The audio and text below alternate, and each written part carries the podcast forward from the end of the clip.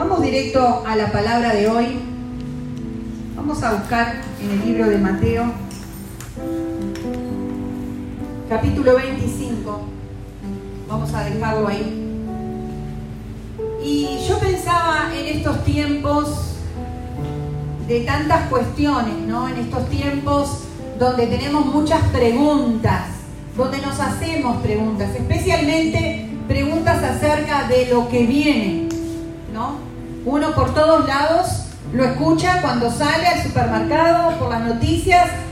La, la pregunta muy vigente en este momento es, ¿qué va a pasar?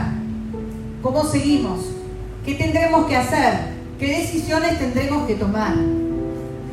Y saben ustedes que en un momento de la vida de Jesús acá en esta tierra, los discípulos se encontraron en, la misma situación. Indudablemente tenían preguntas acerca del mañana. ¿Qué iba a pasar mañana?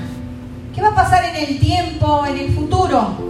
¿Cuáles serían las condiciones en que estaría la humanidad? Señor, cuando tú vengas o cuando se termine todo, porque cuando Jesús venga, por lo menos para los hijos de Dios, cuando Él venga a buscarnos, se termina todo acá en esta tierra. Y vamos a, ver las respuestas de Jesús. Yo me imaginaba, ay, qué lindo tenerlo a Jesús en vivo y en directo, ¿no? Decirle, ven y Jesús a, a tomar un té con nosotros en casa y vamos a charlar. Contanos, Jesús. ¿Qué va a pasar cuando todo esto termine? ¿Cuáles son las condiciones? ¿Qué va a pasar con nosotros? ¿Cómo vamos a estar? Jesús les respondió, porque Jesús tiene respuestas para todas nuestras interrogantes. Jesús tiene una respuesta para nuestro futuro. Y Jesús tiene algo para decirnos en esta mañana, acá, en nuestra realidad, en lo que estamos viviendo, en esta situación. Porque creo yo que hay una situación general y hay una situación particular de nuestra vida. No solamente estamos viviendo ¿no? Lo que ya sabemos, que tanto hablamos, tanto comentamos y tanto tiempo invertimos en hablar del tema. Pero no es solamente esa vivencia lo que estamos experimentando en nuestra vida, también hay cosas particulares nuestras que estamos viviendo, ¿o no? ¿O ustedes son solo parte del universo de todo? No, cada uno de nosotros tiene sus situaciones. Y vamos a ver qué era lo que le, decía Jesús, ¿no? dice que cuando ellos empezaron con estas cuestiones, Jesús empezó a decirles, ¿saben ustedes que la humanidad va a estar en esta situación? Y vamos un poquito atrás, en Mateo 24, 38. Voy a ir, tristemente tengo que ir un poco rápido, porque bueno, el tiempo corre, ¿no? Mateo capítulo 24, versículo 38 dice, porque como en los días antes del diluvio, que estaban comiendo y bebiendo y casándose y dando el casamiento hasta el día en que no entró en el arca y no entendieron hasta que vino el diluvio y se los llevó a todos. Así será también el tiempo de la venida del Hijo del Hombre. Jesús estaba hablando del futuro. Y él estaba haciendo una comparación de cómo sería, cómo estaría la humanidad y él dijo, la humanidad estaría como en los tiempos antes del diluvio. Así que si queremos saber qué va a pasar con el futuro y cómo serán las condiciones de la humanidad, tenemos que pensar cómo era la humanidad antes del diluvio.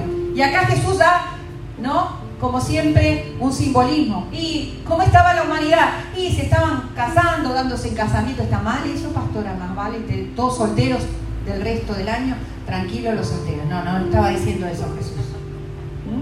Estaba diciendo ahí, estaban todos en la suya. Estaban todos haciendo lo que bien les parecía. Cada uno tomaba sus propias resoluciones, cada uno hacía lo que bien le parecía, cada uno andaba en la vida pensando que eran eternos, pensando que las cosas iban a seguir así, que nada iba a pasar. ¿Mm? Cada uno hacía lo que quería sin importarle el otro sin pensar que las consecuencias de lo que hacía podía afectar al otro. Por eso decía, se casaban, se daban en casamientos si querían, ¿no? Comiendo y bebiendo en sus casas. O sea, ¿qué estaba diciendo? Cada uno vivía en su burbuja. Cada uno vivía pensando únicamente en sus egoísmos, en sus vanidades. en pensar de que no tiene consecuencia lo que estoy haciendo. Total, no importa. ¿Qué va a pasar? Y yo agrego, porque así estaba la humanidad en ese momento, no haciéndose responsable de sus cosas, sino que yo hago esto porque el otro lo hace. Yo pienso así porque el otro también piensa así. O yo pienso de esta manera, pero fíjense cómo piensa el otro. Y yo soy libre de pensar cómo se me da la gana, porque tengo libertad. Ah, pero si el otro piensa diferente, entonces yo lo, lo defenestro, ¿eh? lo, lo señalo, le digo que está equivocado, que no, tiene que pensar como yo. ¿Saben que más o menos estaba así la, humanidad? Y yo pensaba, Jesús estaba hablando de cómo iba a estar la humanidad. Y dice, cuando el día se acerque, cuando esté cerca de que yo venga y acá se termina todo, ya no hay vuelta atrás.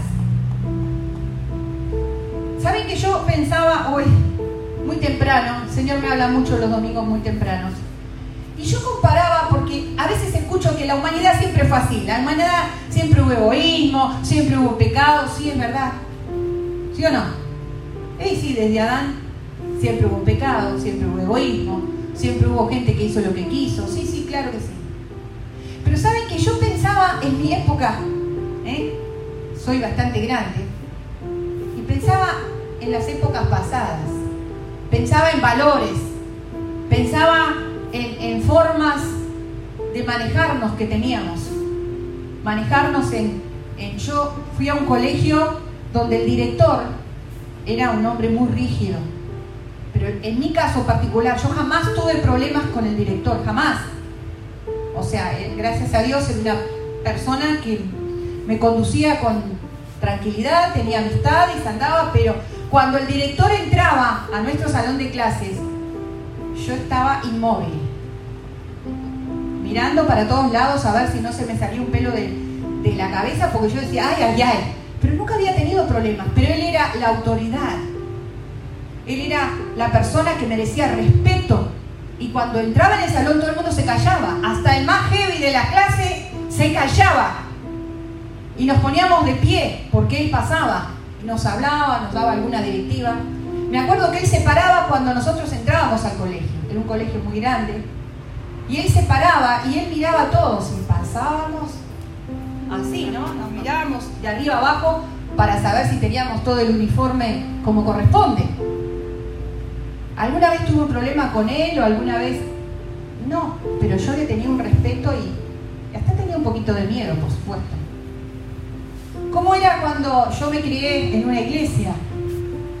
Tenía una relación preciosa con mi pastor y agradezco tremendamente la formación que ese hombre me dio, porque a todos, yo estoy hablando a mí, pero a todos los que nos formamos bajo su pastorado, era un pastorado donde las cosas se sabía lo que era pecado y se sabía lo que no era pecado. No había duda.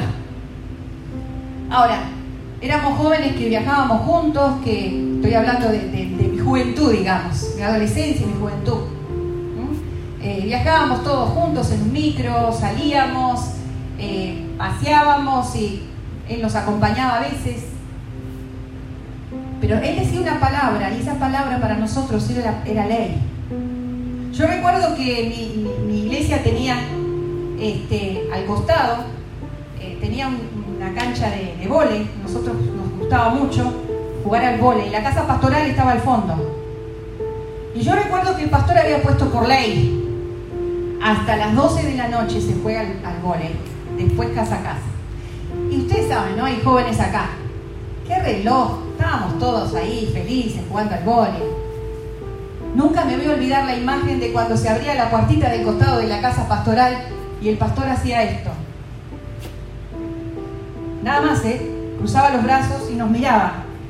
La pelota se guardaba, en silencio salíamos todos.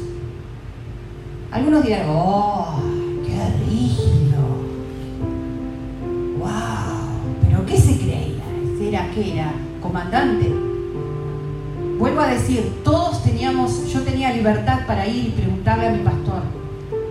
Pero también tenía, me sentía en, el, no en la obligación, sino en, tener que hacer, en consultarle, en, compartirle mis ideas, mis sueños. Él me guió cuando yo tuve el llamado, me acompañó en el llamado.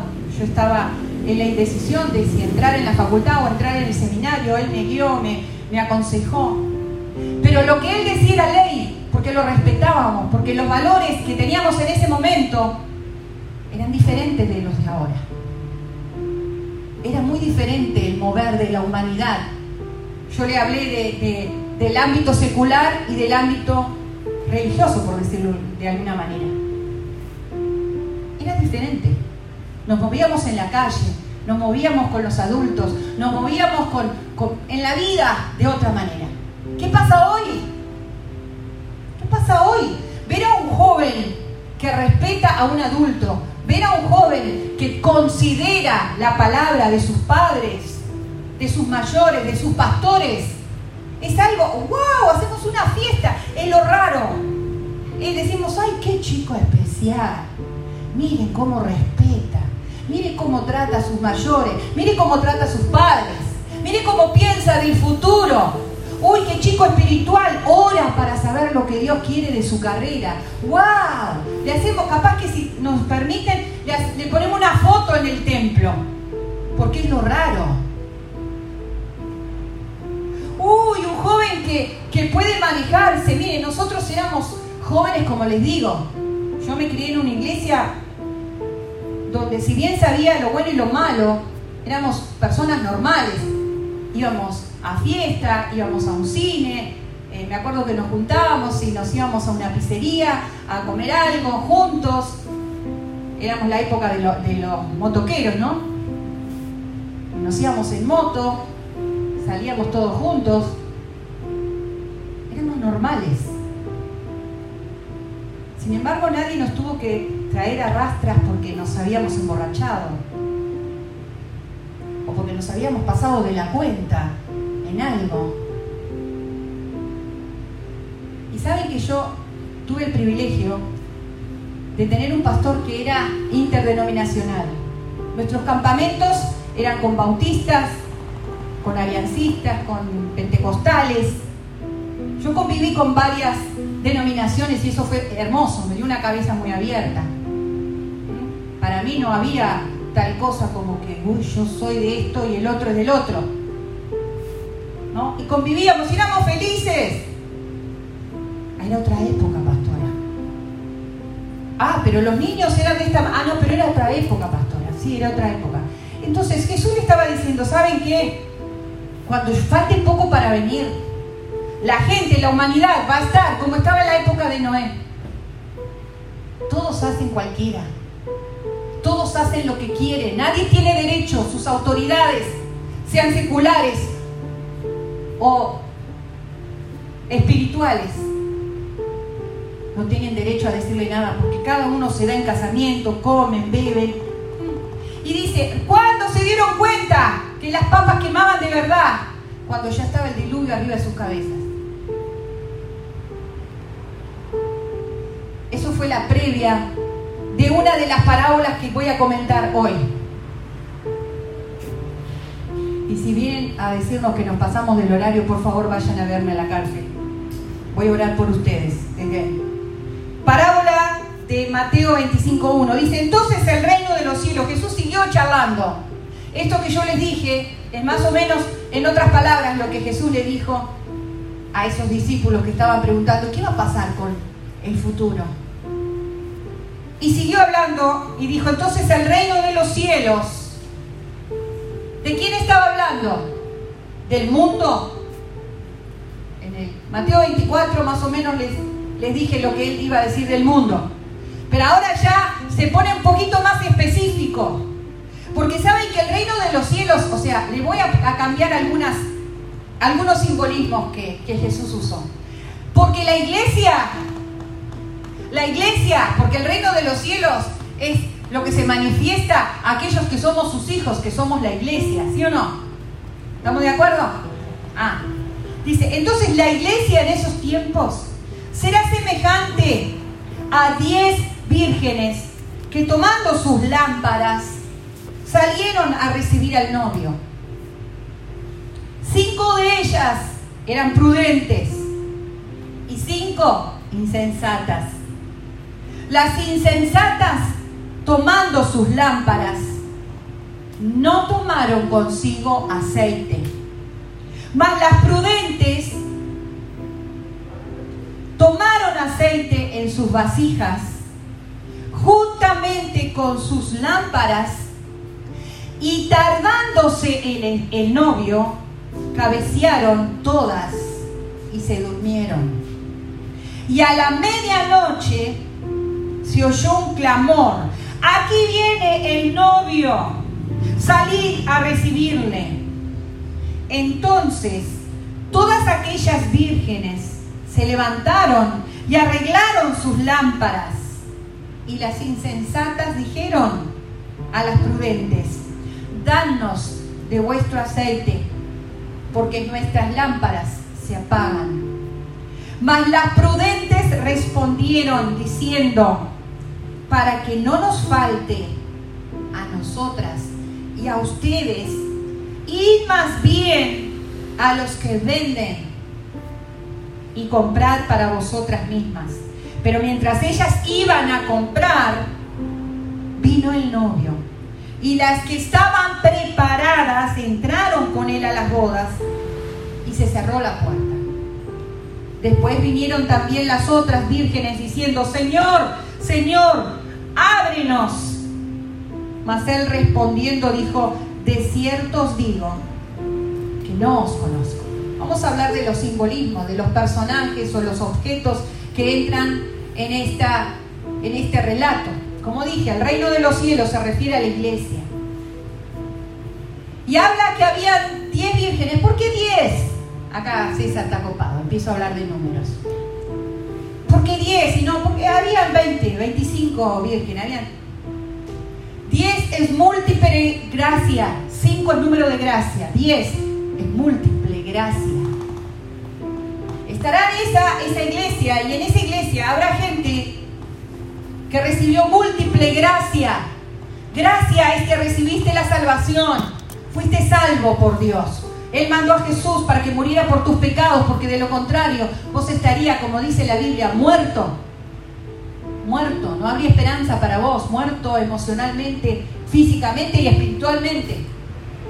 Y recibiste la gracia de Dios, fuiste salvo. Pero aparte de la salvación, vino a tu vida tantas otras cosas, tantas bendiciones que Dios te ha dado, ¿no? Tómate un tiempito para pensar todo lo que Dios ha hecho con vos y todo lo que Dios hará aún por vos, porque su gracia no se acaba. Su gracia, dice, es mayor.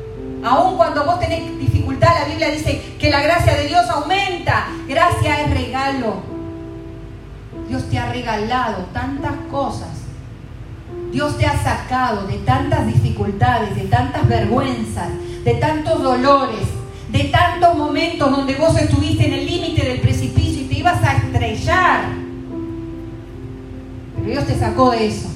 No solamente te salvó, Dios ha multiplicado su gracia.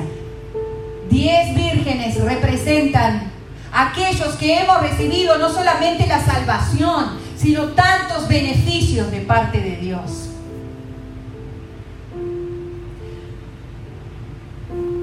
Ahora había una diferencia ¿no? Perdón, primero vamos a hablar de las similitudes, perdón.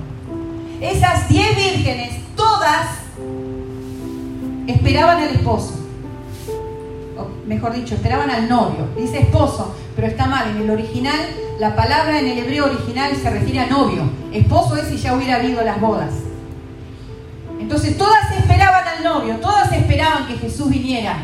Todas creían que Jesús iba a venir. ¿Cuántos creen que Jesús va a volver otra vez? Ah, menos mal. Menos mal. Porque Jesús va a volver. Ah, pero falta, pastora, porque no se cumplió esta profecía, porque Jerusalén todavía, bueno, bla, bla, bla. Empezamos, ¿no? No, no, no, falta, porque todavía el Evangelio no se ha escuchado en todo el mundo. ¿Cómo sabes eso? La Biblia dice que para Dios mil años son como un día y un día como mil años. Pero en un día Dios puede hacer todo lo que no hizo en mil años. No te estoy asustando, te estoy diciendo la verdad.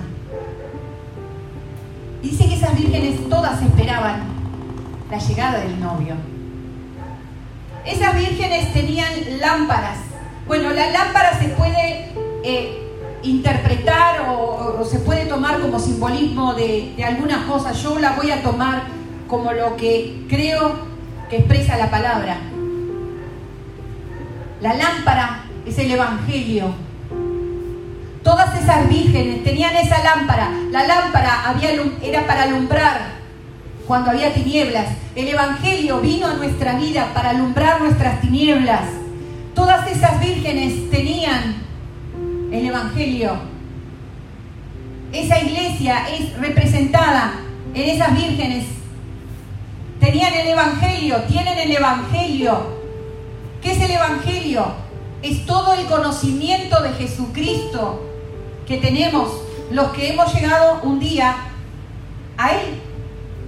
Hemos conocido lo que dice la palabra, eh, sabemos, ¿no? Ayer con los que nos juntamos ahí eh, en, casa con Esteban, y no, mi sobrino decía, uy, eh, le vas a preguntar a la tía sobre, sobre la palabra.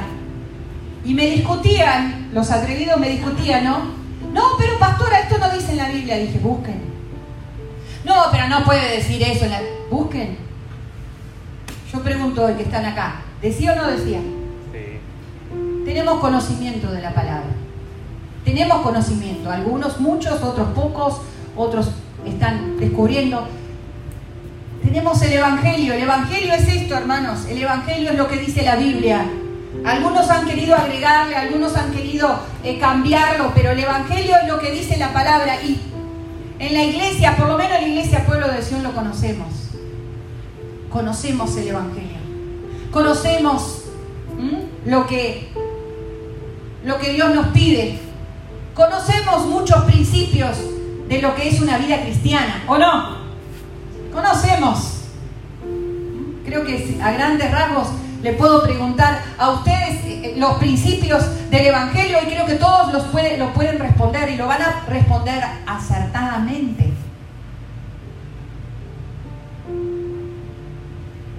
Pero había otra característica de estas vírgenes.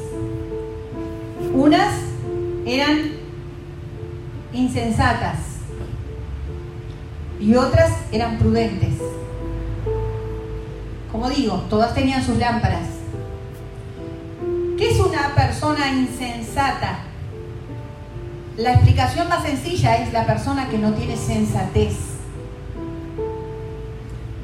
¿Qué es un insensato? Yo puse algunas cosas, les, les cuento, no busqué en el diccionario. Más bien busqué revelación. ¿Qué es lo que Dios estaba queriendo decirnos esta mañana? ¿Qué es un insensato o insensata? Es una persona inmadura, incapaz de resolver una situación con los fundamentos de Dios, con los valores de Dios, con lo que Dios, con lo que Dios haría, con lo que Jesús haría en su lugar. Miren esto que me vino tan fuerte y es algo que me está viniendo tanto en este tiempo, hermanos, y me está dando tanta preocupación. Es una persona políticamente políticamente correcta. ¿Cómo, pastora? ¿Qué, ¿Qué, tiene que ver eso? Sí, es aquella persona que prefiere quedar bien parada frente a los demás. Es aquella persona que yo prefiero que me vean como, ay, qué divina que es, qué educada, qué bien responde. Ay, cómo me ama, cómo me considera. Es aquella persona que prefiere mostrarse así frente al mundo frente al hermano, frente al que convive, que decir lo que piensa. Porque si dice lo que piensa correctamente, recuerden lo que dije anteriormente, si se puede relacionar correctamente y decir la verdad al otro, por ahí va a quedar mal parado, por ahí no, no va a ser tan bien visto, por ahí le van a tildar de, mmm, qué duro, mmm, cómo no me comprende, uh, miren cómo habla, parece como que nada le gusta. ¿Qué sé yo, tantas cosas que uno a veces es tildado por decir la verdad. A veces uno se va a sentir solo en la vida. En este tiempo, estoy hablando de este tiempo, hermanos. A veces los que realmente no queremos ser políticamente correctos, vamos a estar solos. En situaciones nos vamos a sentir, che, loco, nadie piensa como yo. ¿Será posible? ¿Será que tengo que defender mi postura solo? Sabiendo que esto es lo correcto. ¿Qué harías vos? Y no, che, si yo digo que pienso así y es contrario a, lo que están pensando todos, me van a decir, oh, me van a tildar, me van a dejar solo, se van a alejar. El políticamente correcto no lo haría. Diga, no, mejor. Ay, Esteban, sé que te estás equivocando, sé que te mandaste una macana. Sos tan divino, Esteban. Te amo, Esteban. Anda, Esteban. Camina, no te vas a dar cuenta que allá en el borde hay un precipicio, pero yo te amo, anda, Esteban. Y Esteban se va diciendo, qué divina que es Angie, cómo me ama. Me consiente, me... Pero siguió caminando y por ahí hay un precipicio y se estrelló. Pero yo quedé bien parado frente a la sociedad, frente a mis amigos, frente a mi familia, frente a la iglesia. ¿Saben que este término Dios me está hablando muchísimo? Es un tiempo donde tenemos que jugarnos por la verdad del Evangelio. No solamente sabiendo el Evangelio, teniendo el Evangelio, sino jugándonos por la verdad del Evangelio. Por lo que es correcto, por lo que realmente hay que hacer en este tiempo. ¿Qué es un insensato? Aquellas personas que hacen solamente lo esperable. Bueno, yo hice lo que tenía que hacer. Bueno, bueno, no me pidan más porque yo hice lo que había que hacer. A ver. Bueno, yo hice un poquito más. Ya está, che, ¿cuánto me van a pedir? ¿Cuánto más tengo que hacer? Uf, ¿cuánto tengo que buscar? ¿Cuánto tiempo tengo que orar? ¿Cuánto tengo que estudiar? Eh, che, ya hice mi devocional esta mañana. Jesús cuando le vinieron a preguntar acerca de cómo manejarse en este mundo, él dijo, ¿saben qué? Si ustedes le piden que caminen una milla, caminen dos, tres, caminen. Jesús fue un hombre no políticamente correcto. Él no hizo lo esperable. Yo anoté, estoy con lupa escudriñando lo que hizo Jesús en su vida, cómo se manejó. Jesús fue tan criticado. Esta mañana él me hablaba de eso, porque estaba orando sobre una cosa que me, angustió esta semana y, y me dijo, tranquila, Angie ¿Sabéis cuántas veces fui criticado yo? ¿Sabéis cuántas veces fui señalado? ¿Por qué? Porque él venía con sus discípulos, ¿no? Y, y la gente, ¡ay, tus discípulos no se lavan las manos! Ah. Y los otros tenían una lengua viperina, ¿no? Murmuraban, criticaban, pecaban, pero ellos señalaban a los discípulos porque no se lavaban las manos. No te pusiste alcohol, allí sos una te limpiaste los pies. Abrazaste a aquel ángel. Oh, ¿Cómo? Qué inconsciente. Esos detalles que a veces, no digo que no sean importantes, pero hay otros detalles, hermanos.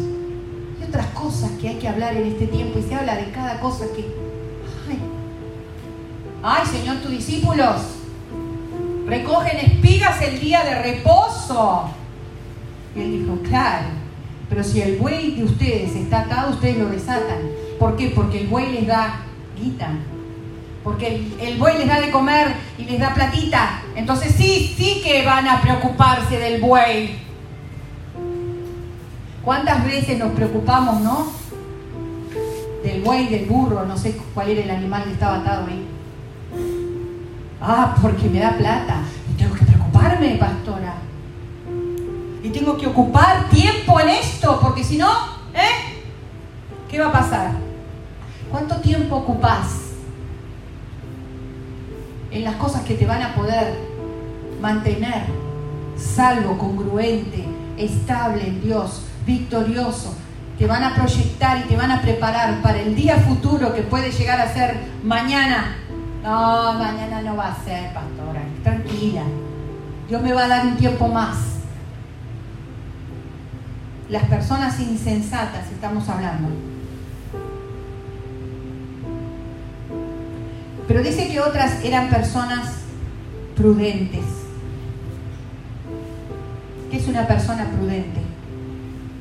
Es una persona previsora. ¿En qué?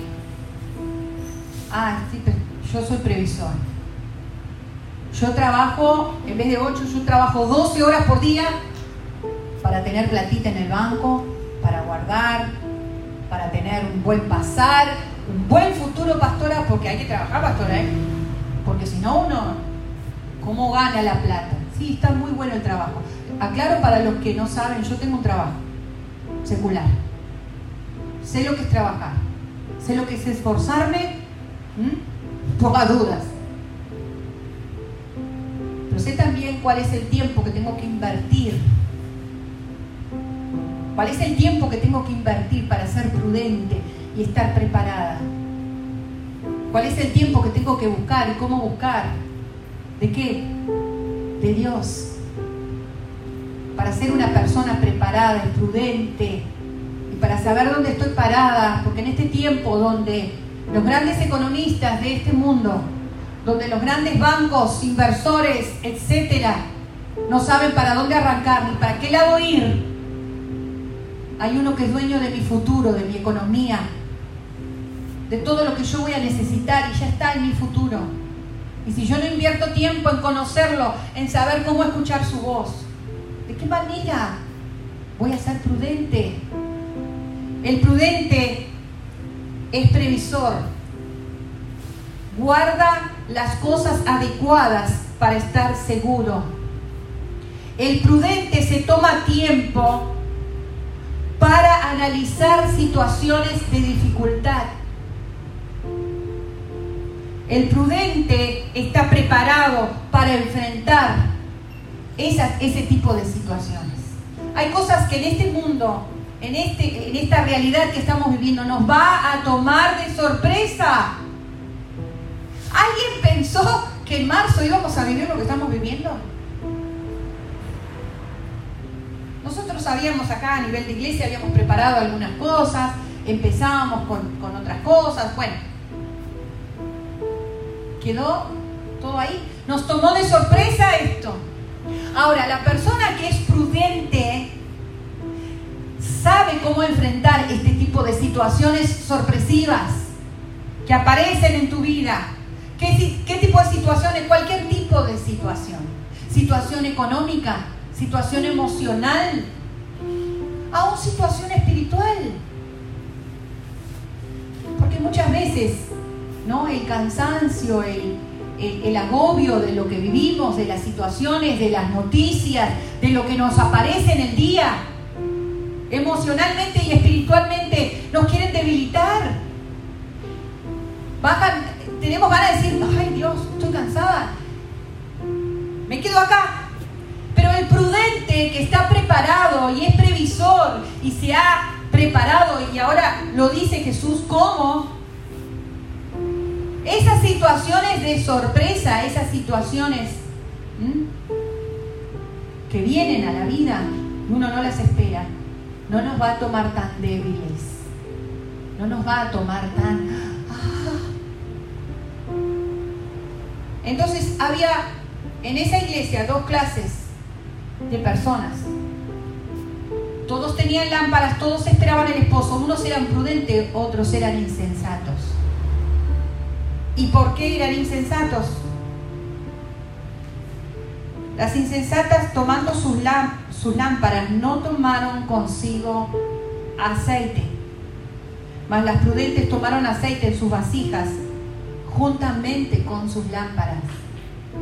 Dice que las prudentes tomaron aceite en sus vasijas juntamente con sus lámparas. Tenían dos cosas. Tenían la lámpara que en algún momento tendrían que usar que en algún momento cuando viniera el esposo los tenía que alumbrar y saber dónde estaba el camino, porque si esas lámparas no tenían aceite, ¿de qué le servía?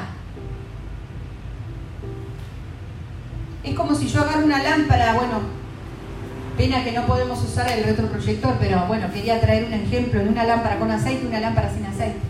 Una lámpara con aceite sigue, eh, sin aceite sigue siendo lámpara no perdió ningún atributo, es una lámpara. Pero el aceite era necesario porque se colocaba el aceite y el aceite era lo que prendía el fuego y el fuego era lo que iluminaba. La lámpara por sí misma no iluminaba. ¿Cuántas personas tienen tanto conocimiento? Pueden repetirse un montón de versículos bíblicos. ¿Cuántas personas que hacen todo lo que corresponde en la iglesia.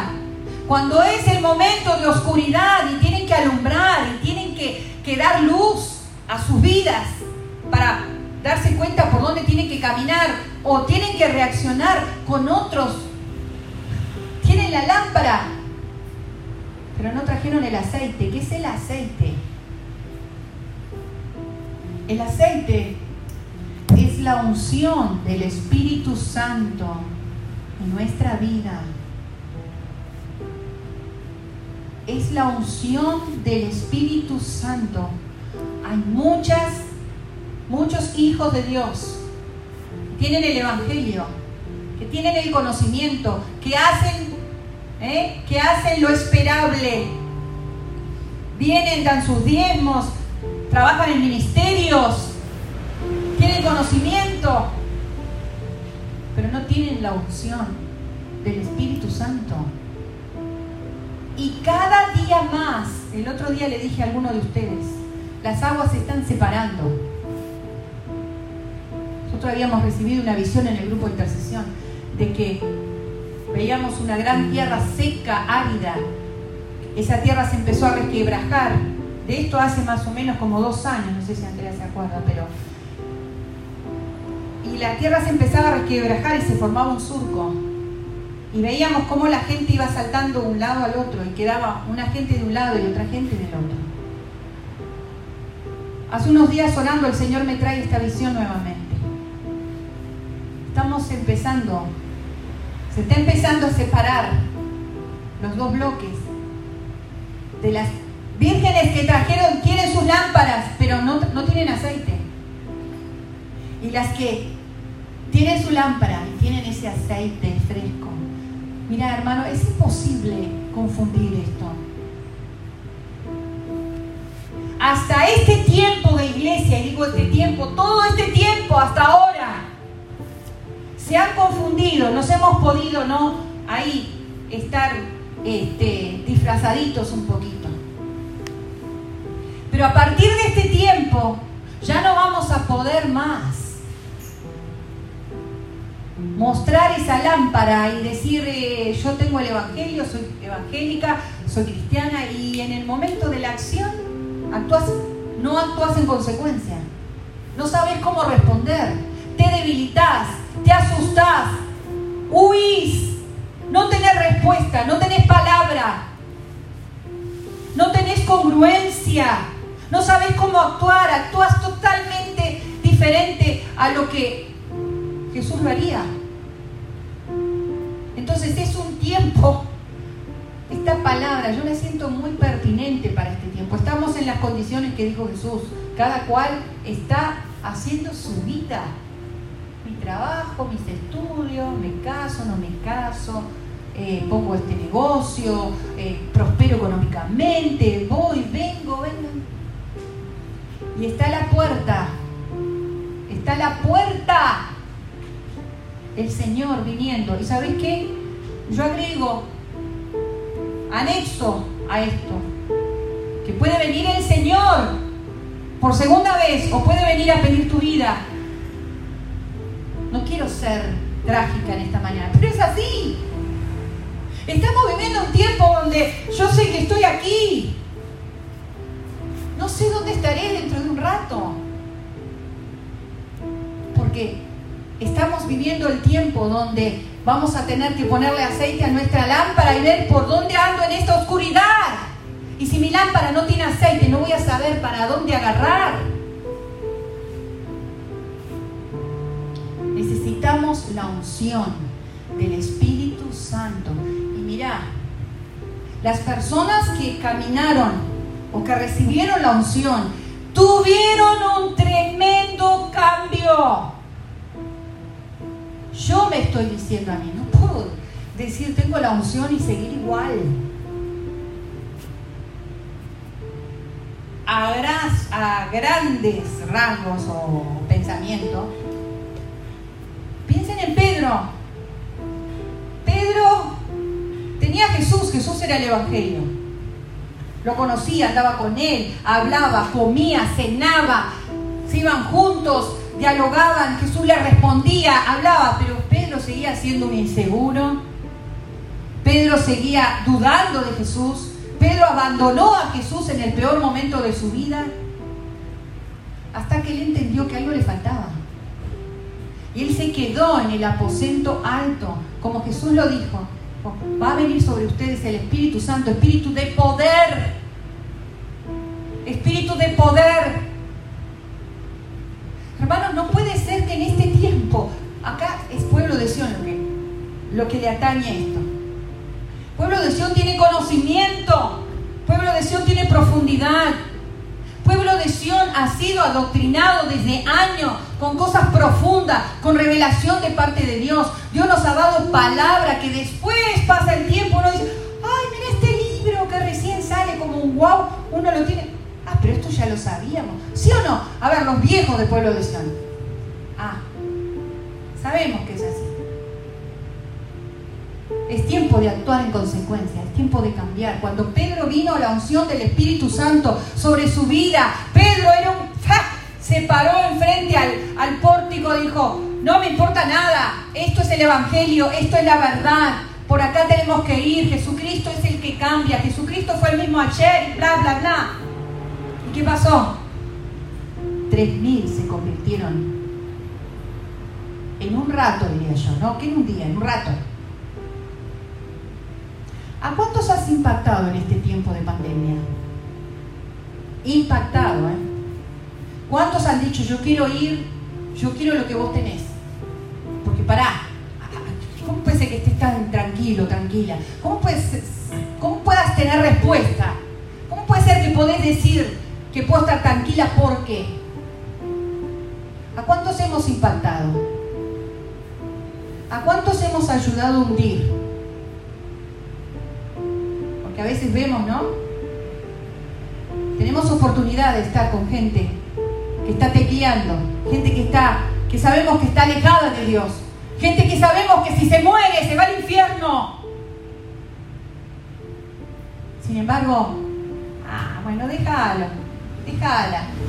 No, si le digo algo se enoja.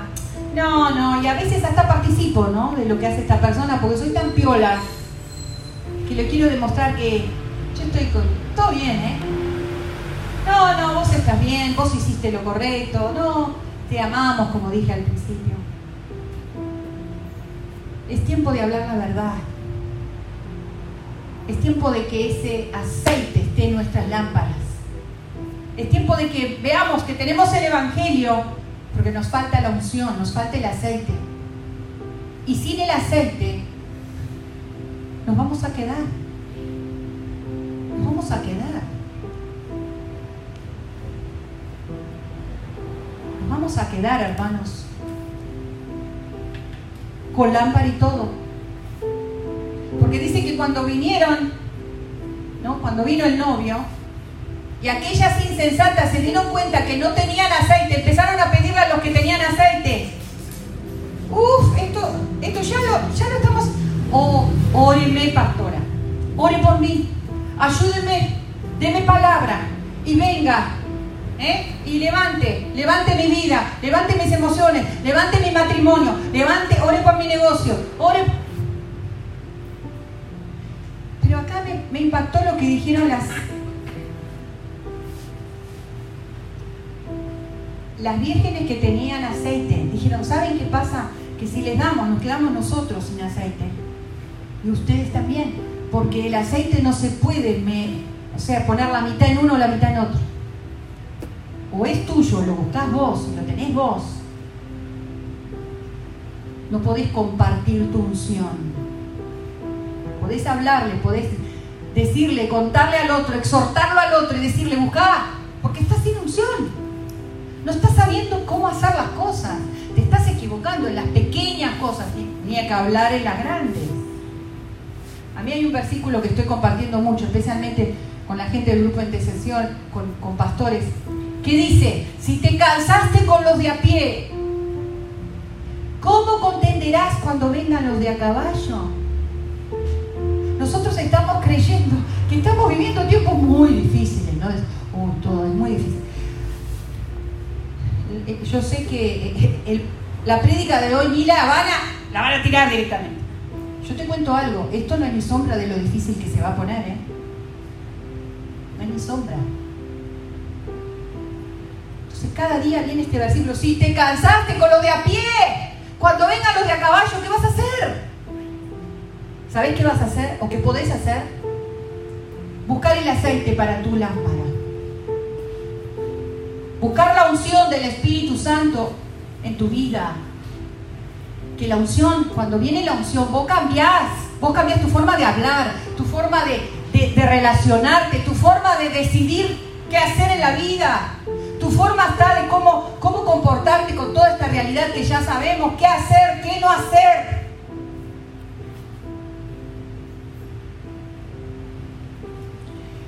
Estamos declarando en este tiempo, sí, cantamos, declaramos, Dios es poderoso, Dios es poderoso. ¿Dios es poderoso para vos? ¿Dios es poderoso para vos? Lo primero que tiene que hacer el poder de Dios es cambiar tu realidad. Es cambiar tu forma de ser. Ah, pero yo siempre fui así. Ah, pero yo siempre tuve esto. Y entonces, ¿qué vas a esperar? ¿Que el diluvio esté arriba de tu cabeza para darte cuenta que venía el diluvio? Jesús le dijo a los discípulos, ¿saben qué? En la época del diluvio, esa generación se quedó.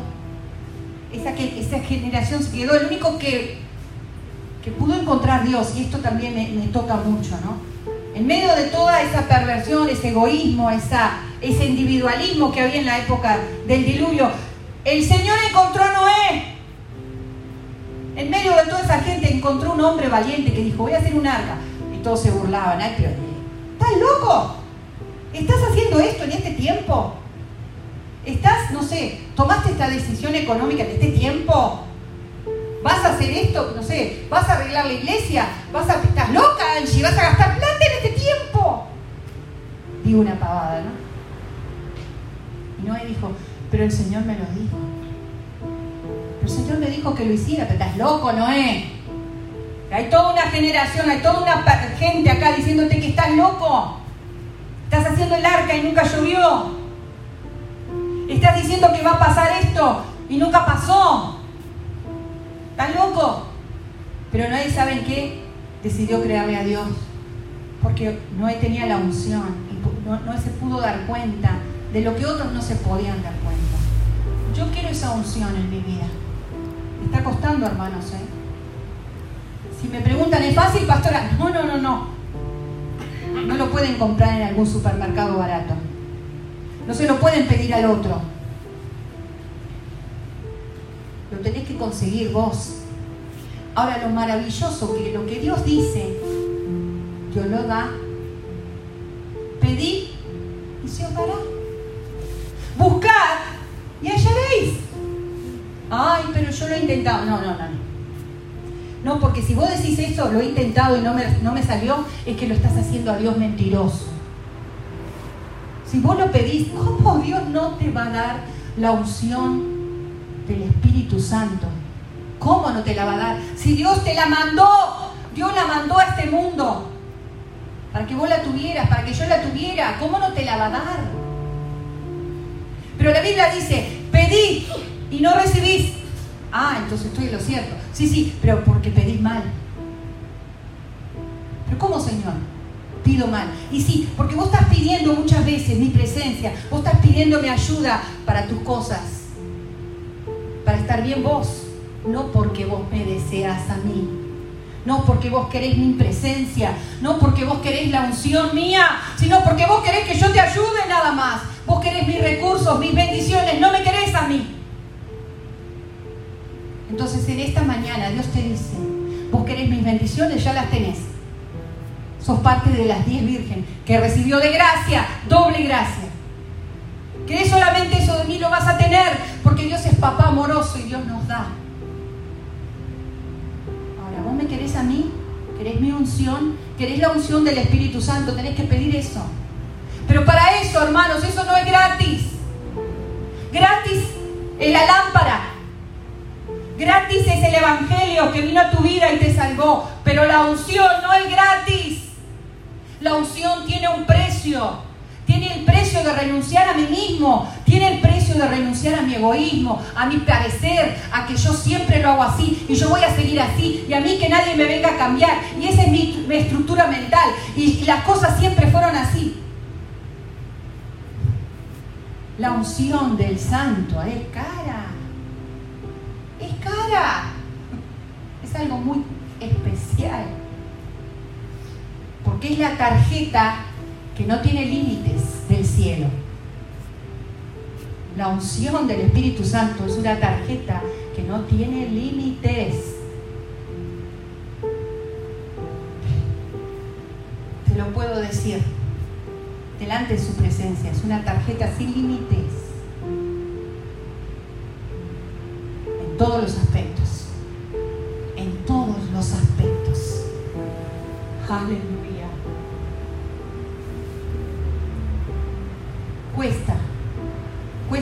Veces que te señalen. Cuesta muchas veces que te dejen solo. Cuesta muchas veces que no te entiendan. Cuesta muchas veces que te digan que sos rígido. Cuesta muchas veces que, qué sé yo, cuesta. Yo voy a hacer una invitación en esta mañana. Pensalo. Pensalo como digo, no te estoy levantando un cartel de oferta. Estoy diciendo, te voy a dar una invitación. Es tiempo de que vos le pongas aceite a tu lámpara, porque tu lámpara por ahí está sin aceite. Por algo el Señor trajo la palabra. Yo te invito. Vos querés comprar aceite, porque acá las sensatas, las prudentes, le dijeron a las otras, vayan a comprar mientras hay tiempo. Vayan. Y yo te digo, ahora estás acá, hay tiempo. Hay tiempo para que vos compres de aquel lugar que es, hay aceite inagotable, del bueno. Del bueno, no, no la imitación. A mí me encanta el aceite de oliva. Y a veces, bueno, a uno no le da para comprar el aceite puro, ¿no? Y compra la mezcla y no es igual. No es igual. Cuando tenés el paladar del aceite puro, te das cuenta cuál es puro y cuál no. Hoy hay aceite puro, mejor que el de oliva. A disposición. Si vos entendiste lo que Dios te está diciendo en esta mañana. Porque es tiempo de cambiar. Es tiempo de cambios realmente lo entendemos, vamos a llegar a fin de este año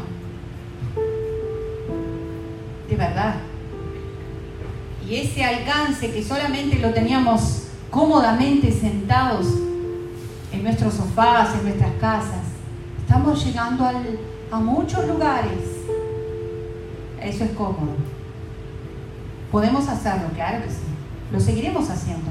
Les cuento que hoy las personas que se encargaban no, no están en cuarentena todavía, no pudieron grabar, pero sí lo seguiremos grabando.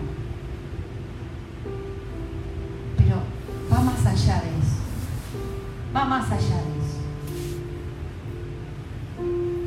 ¿Querés recibir la unción del Santo hoy en esta mañana? ¿Querés recibir ese toque del Espíritu Santo que te hace diferente? Mira,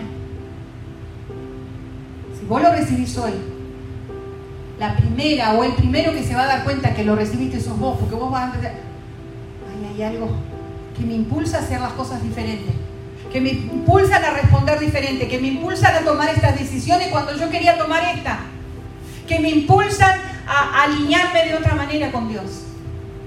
Eso tiene que pasar.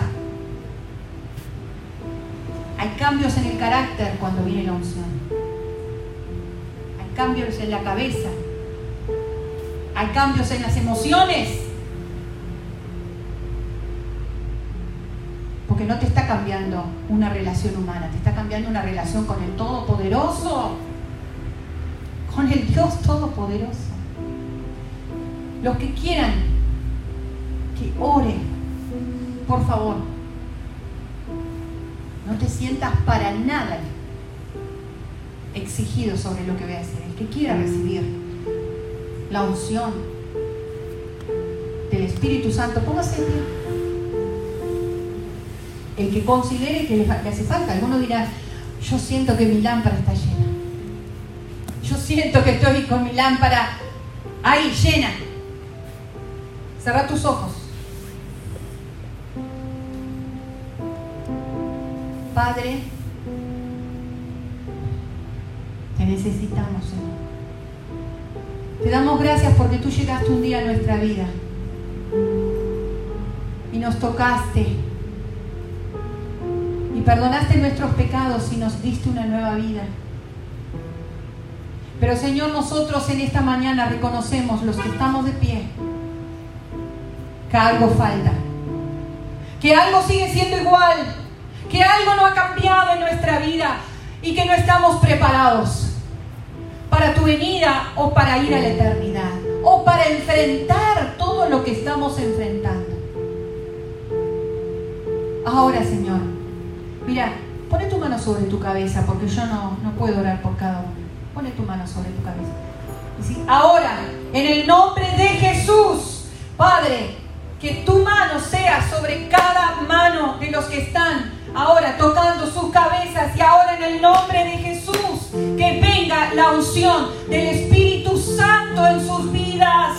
Ahora Espíritu Santo desciende sobre cada uno de los que ha entendido que te necesita, que necesita esa unción de poder, de cambio, de llenura. Llena Espíritu Santo, sopla sobre cada cabeza y que el fuego de tu presencia queme, queme la impureza, queme conceptos equivocados, queme estructuras de antes, queme en el nombre de Jesús todo lo que nos sirve.